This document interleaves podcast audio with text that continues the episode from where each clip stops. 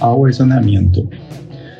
Recientemente, el Banco Mundial presentó un análisis sobre el sector de agua y saneamiento en Paraguay en cuanto a, la gobernanza, la institucionalidad y la eficiencia en la prestación de los servicios.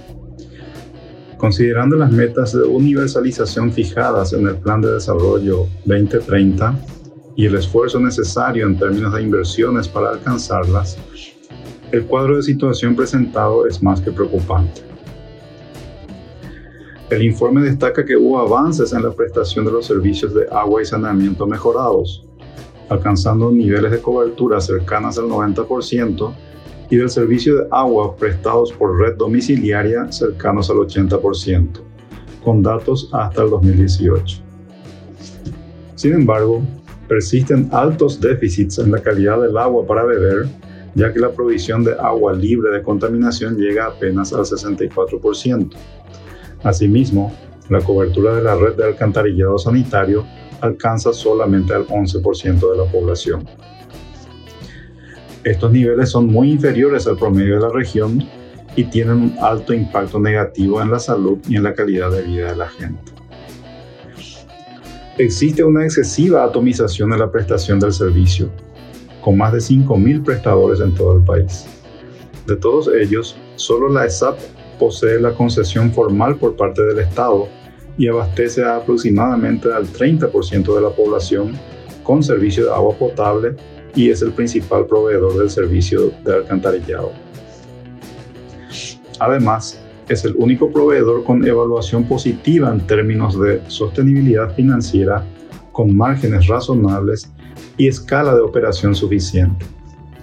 Sin embargo, tiene grandes desafíos en términos de inversiones para renovar su infraestructura y mejorar la calidad del servicio, así como para ampliar la red de alcantarillado sanitario. Por otro lado, existen entre 2.500 y 3.500 juntas de saneamiento, que son organizaciones comunitarias que abastecen alrededor del 45% de la población del país, principalmente en el interior del país. Sin embargo, todas ellas son prestadoras muy pequeñas y con escala insuficiente para tener un gerenciamiento que asegure una adecuada operación y mantenimiento, así como para ser sostenible financieramente se requiere una escala mínima de 2.000 conexiones para tener eficiencia y sostenibilidad, pero solo el 1% de las juntas de saneamiento superan este umbral y, peor aún, el 90% de ellas tienen menos de 200 conexiones. Finalmente, existen unas 310 aguateras privadas que abastecen al 12% de la población y que adolecen de los mismos problemas de la Junta de Saneamiento en términos de escala, eficiencia y sostenibilidad.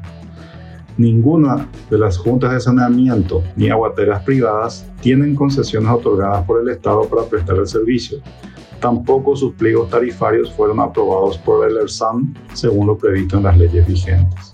Por último, el marco normativo e institucional no ha sido adecuado para el desarrollo ordenado del sector el esquema de gobernanza tiene una multiplicidad de actores con roles y funciones superpuestos, con escasa coordinación entre ellos, que llevan a ineficiencias en la inversión y en la calidad de los servicios.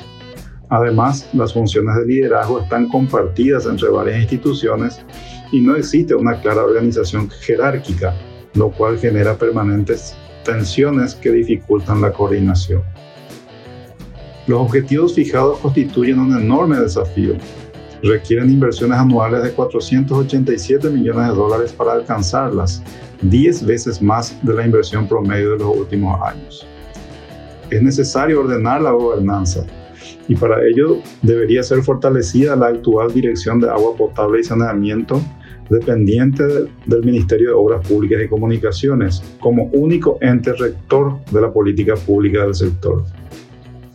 Al mismo tiempo, es necesario promover la formalización y consolidación de los actuales prestadores para que alcancen niveles requeridos de eficiencia, sostenibilidad, capacidad financiera y de gestión. Para ello, se debe regularizar la situación precaria de los prestadores actuales, creando mecanismos para regularizar concesiones y pliegos tarifarios con incentivos que promuevan la fusión entre los prestadores pequeños o su absorción por los prestadores de mayor tamaño.